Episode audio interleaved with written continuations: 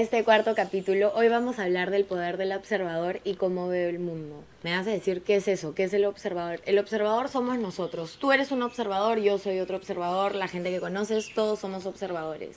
Y si somos 7 billones de personas en este mundo, son 7 billones de observadores que ven el mundo de una manera completamente distinta. ¿Cómo vemos nuestro mundo? Va a variar de el país en el que nacimos, la familia que nos crió, los amigos del colegio que hicimos, la cultura, los estándares sociales, qué fue lo que vivimos, lo que nos rodeó, si viajamos, qué influencia tuvo ese viaje en nosotros. Todo lo que vamos viviendo va sumando a esto que llamamos nosotros, a lo que somos. Va sumando a nuestras experiencias y va sumando a las conclusiones que sacamos. Nuestras creencias vienen de esas conclusiones, de eso que vivimos, de esa gente que nos rodeó y que nos enseñó, que nos crió, que nos puso reglas. Entonces al final vivimos mirando un mundo de la manera en la que nos han enseñado a mirarlo. Y a veces no nos damos cuenta que hay muchísimo más que este mundo. Tú solo puedes soñar y ver lo que conoces. Lo que no conoces, lo que no sabes que es posible, no lo imaginas normalmente. En nuestros casos, nuestras maneras de ver el mundo son lo que determinan nuestra realidad. Por ejemplo, si es que alguien en tu familia se divorcia y tú te explicas que los hombres son unos hijos de puta, ¿cómo crees que vas a comenzar a vivir tu vida? Cerrándote a los hombres, no confiando en ellos. Si te explicas que la relación no daba más, y que no te querían lo suficiente a ti, por eso se terminó, vas a vivir tu vida creyendo que tú no eres suficiente y eso se va a ver reflejado no solo en tu vida privada, sino en tu vida laboral, profesional, en todos los aspectos, porque al final estas creencias que tenemos, las creencias que nos hacen quienes somos, las creencias que nos hacen ver el mundo de la manera en la que los estamos viendo, comienza a definir nuestra realidad nosotros comenzamos a definir la realidad que vivimos y a veces no nos damos cuenta que no es la realidad.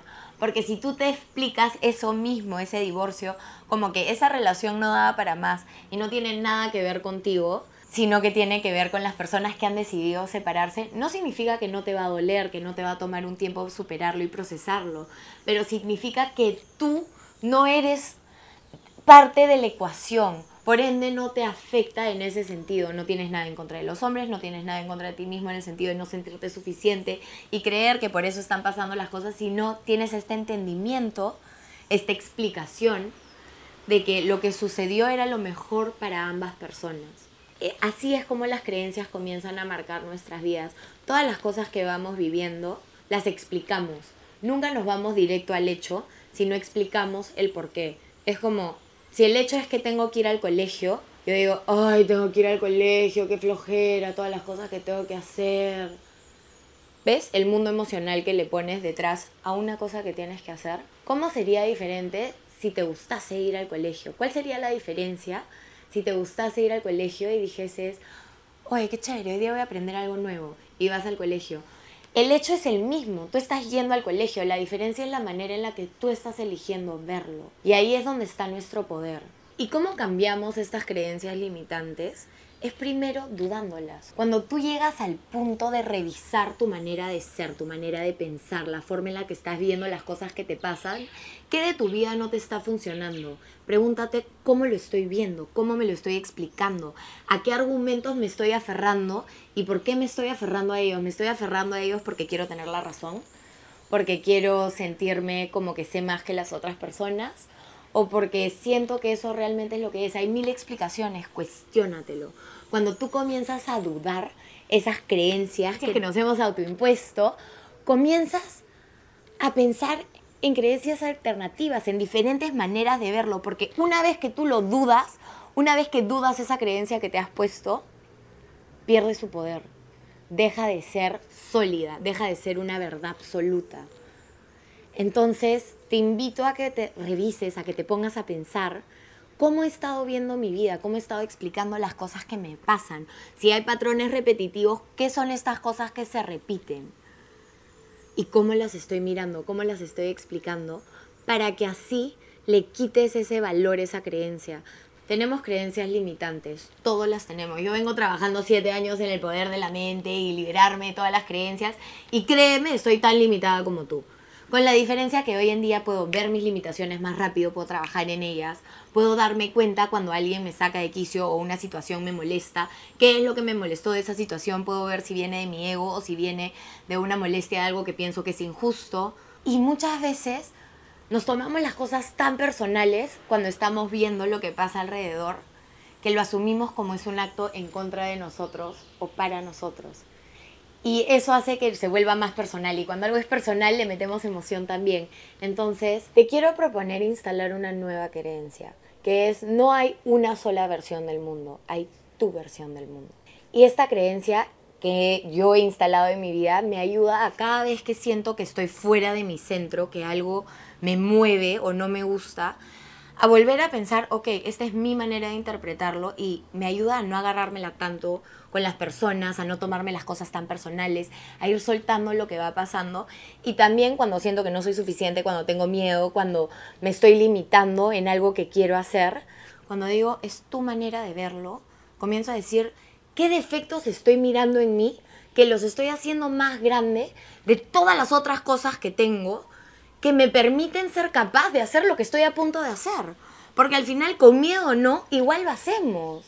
Entonces, esta nueva creencia a mí me funciona muchísimo y te invito a que la pongas y la comiences a considerar. Porque con que comiences a considerarla, con que esto te haga un poquito de sentido, y estás dudando tu base, y estás dudando tus creencias, y estás comenzando a ver que a lo mejor lo que te digo, hmm, tiene algo de verdad detrás. Y yo acá te estoy contando desde mi verdad. Estos episodios, todo lo que hay, todo lo que yo hablo viene de todo lo que he aprendido, los mentores que he tenido, vienen de las experiencias que he vivido en mi vida, del bullying, de las muertes, de las cosas maravillosas y las cosas malas, pero al final malas, entre paréntesis, porque el bien y el mal depende del observador que lo mire. Y eso es todo otro tema al cual podemos entrar otro día.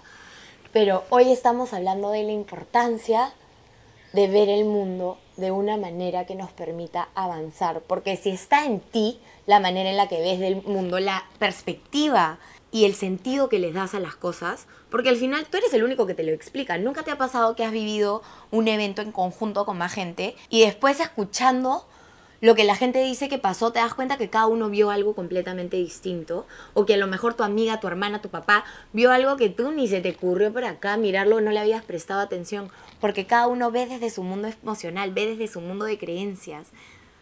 La verdad absoluta no existe y cada uno de nosotros tiene una versión de esa creencia que compartimos en grupo, comunidad, con amigos y lo que fuera. Entonces, tú ponte a pensar la diferencia entre culturas. Sin irte al extranjero, comencemos con Perú. La diferencia entre las culturas de la costa, de la sierra, de la selva, no ven una gran diferencia en las maneras de cómo ven el mundo y lo que creen que es real y lo que no. La verdad absoluta no existe y cada uno de nosotros tiene una versión de esa creencia que compartimos en grupo, comunidad, con amigos y lo que fuera. Entonces, tú ponte a pensar la diferencia entre culturas. Sin irte al extranjero, comencemos con Perú. La diferencia entre las culturas de la costa, de la sierra, de la selva, no ven una gran diferencia en las maneras de cómo ven el mundo y lo que creen que es real y lo que no, lo que está bien y lo que está mal. Y después si te vas afuera, hay países en África que celebran los velorios y hacen fiestas. En el budismo, en la tradición budista, celebran el hecho de que vas a volver a reencarnar en una vida nueva. Entonces, ¿cuál es la verdad absoluta? Y sí, te estoy diciendo que la sociedad y la gente que nos rodeó nos condicionó. Sin embargo, los que permitimos esa condición fuimos nosotros. Entonces culparlos no sirve de nada. O sea, no vale ver este video y decirle a tu mamá, ¿ves? Por tu culpa soy así. O a tu novio, tú que todo el día me dices esto ahora por tu culpa. No, acá no hay culpa de nadie. La responsabilidad de tu vida es tuya y de nadie más. Si tú comienzas a echarle la culpa o decir, ves, por ti soy esto, estás cagada porque le has dado tu poder personal a otra persona. Y la única que puede retomar ese poder personal eres tú. Lo que estoy tratando de decirte es que te des cuenta que tú tienes el poder de ver las cosas como te las estás viendo y que a lo mejor la manera en la que las has visto hasta hoy en día es una manera que te limita en ciertos aspectos y en otros no.